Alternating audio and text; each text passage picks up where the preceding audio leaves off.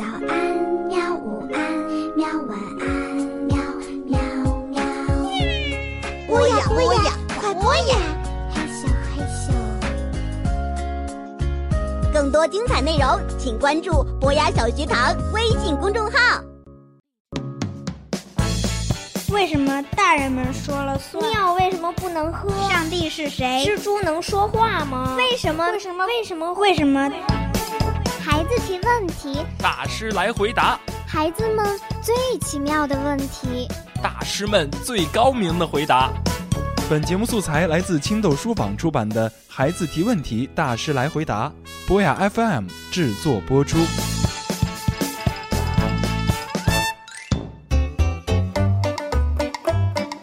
噔噔噔噔噔噔噔噔噔噔噔噔噔噔噔，郭教授，哎哎，你吓死我了你！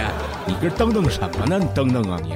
咱们啊，你挑着担，你牵着马，都我干。你干什么？我看窗外的雾霾啊。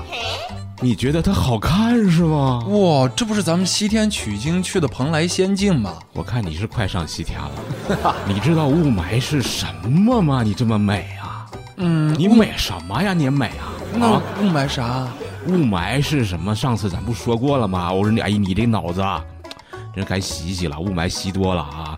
咱们上期节目就说了一个小朋友问了，你忘了？那叫 Tom 的小朋友，他问古代有雾霾吗？哦，是对，回答过这个问题。回答过，嗯嗯，但是我觉得咱们回答的其实不太好，哎，不专业，嗯，是吧？那请来谁呢？咱们请来了啊，南方周末的一位科学记者姐姐，这个姐姐了不得呀！啊，哪里了不得呢？她做了五年的雾霾报道啊，哦，被称为南方周末最大气的记者。哦，整天吸霾。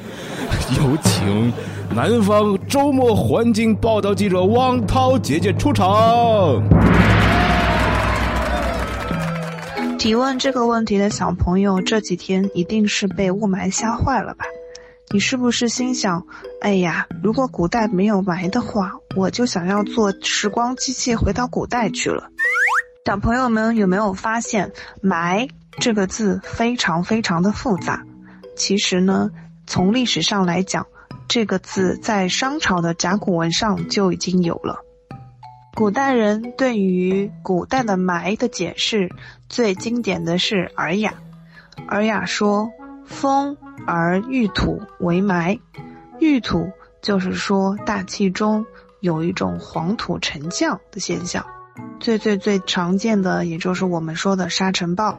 另外一种解释说的是灰暗的空气中有一种浑浊的状态，或者说是比较阴郁的天气。”不过，总体而言，古代对于霾的记录比风雨要少得多。可见，在古代，就算是像沙尘暴这样的霾，也不太常见。现在的霾虽然字是一样，但意义已经完全不同了。二零一零年，中国气象局对霾的定义进行了规范，意思是说，大量及细微的干尘粒等。均匀地浮游在空中，使水平能见度小于十千米的空气普遍浑浊现象。霾会使远处光亮的物体微带黄色、红色，而使黑暗的物体微带蓝色。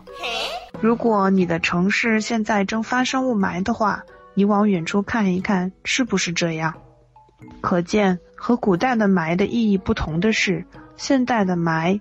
更关键的在于所谓干颗粒物，干颗粒物就包括我们常常说的 PM 二点五，它们是空气动力学直径小于二点五微米的颗粒物，比头发的二十分之一还要细小呢。另外，和古代的霾还有一个不同的是，古代人所说的霾通常是一种自然现象，但现在的霾更多的是因为我们人类活动造成的。为了用电和取暖，我们会烧煤；为了生产，我们要产生工业污染；为了出行方便，我们会开车；甚至为了造房子，我们要制造扬尘。当气象条件不利时，这些污染都会集聚，并且形成了霾。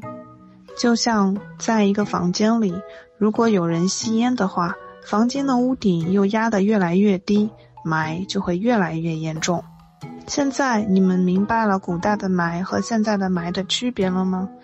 小朋友们，如果你们听到了这样的解释，除了要保护好自己外，也要注意自己平时的行为，还有家长的行为，因为我们每一个人都是雾霾的制造者。昨天呢，是北京的空气重污染红警启动以后，学校第一天停课的日子。嗯，这个很多小朋友啊，高兴啊，多开心呐、啊！这个雾霾好啊，是不用上课了。哎哎，但是呢，我又很好奇，说小朋友们，你们在家里除了听我和小马这个嘚不嘚嘚不嘚之外呢，你们还要干点什么呢？睡觉啊！你真是没有童年的人，全是睡过去的童年是吗？得得得了，不问你了。我们现在有请一位非常有回答这个问题的资格主播阿姨出场，她就是我们博雅小学堂最资深的主播然然妈妈，有请。小朋友们好，我是冉冉妈妈，你们还记得我吗？不记得了，埋戏多了。我记得呀，我在第一期的节气的节目里面还跟小朋友聊过雾霾的事儿。当时我们还讨论过，哎，我们应该怎样从我们做起，让雾霾慢慢慢慢真的能够变少。嗯，然然妈妈，今天我们把你请来是有一个特别重要的问题想问你，就是你们家孩子。在这种雾霾天他不上课了，对不对？对。那他在家里会做些什么呢？然然可以干的事儿好像还挺多的，嗯、比如说他会听播呀，嗯，听《三国演义》，嗯啊，听《时光旅行三六五》，对，听 听郭教授和小马哥，嗯嗯，然后这是他听的东西，然后他还会看书，嗯，他现最近在看的是《猫头鹰王国》，然后他还会。写他自己的东西，写自己的东西，他还会在家玩游戏。他会一个人玩吗？还是会叫上他的小伙伴来一块玩呢？呃，如果有小伙伴肯来我们家陪他一起玩，他会特别开心。除了玩 iPad 啊、手机里面的游戏之外，他们还会设计自己的游戏。嗯嗯，甚至还会演话剧，把床单啊、枕巾啊都披在身上，演各种戏。所以说，这也给我们小朋友提了一个很好的一个建议哈。你在家一个人的时候，可以把你的小同学啊、小伙伴啊叫过来，大家一块儿来组织一些好玩的室内活动。对，撕床单、撕卫生纸，那，还不如睡觉呢哈。好了，呃，今天的时间非常短暂，因为小朋友们在家一定有很多事儿可干，我们就不占用你们时间了。